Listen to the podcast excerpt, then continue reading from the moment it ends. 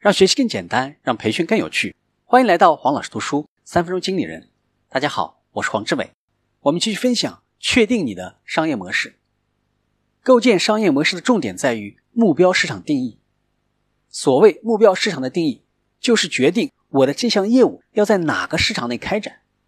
市场由顾客和价值主张构成，所以如果要重新去界定目标市场，就有对顾客进行重新定义和对提供的价值进行重新定义两种情况。这两种东西虽然从概念上看是不同的，但是仔细想一想，顾客评价价值主张之后再开始交易，所以这两者任何一方改变，另一方也会随之改变，两者是密不可分的。用与传统的行业标准和竞争对手不同的方式去对目标市场进行再定义，就能够从现存的竞争关系当中跳出来。将顾客再定义，商品的购买者完全换了一批人，自然就从原有的竞争关系当中跳出来了。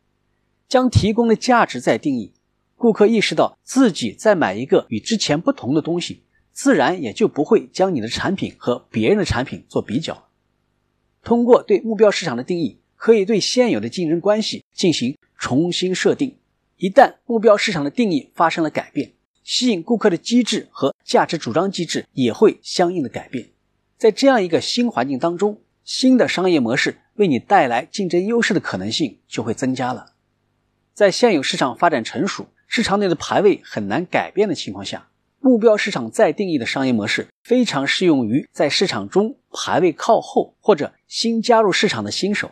对于行业巨头来说，从先发制人的角度出发，也有必要尝试一下这种商业模式。今天的分享就是这样，请关注黄老师读书，每周你都将收到我们推送的黄老师读书的文字版本。给我三分钟，还你一个精彩。我们下期见。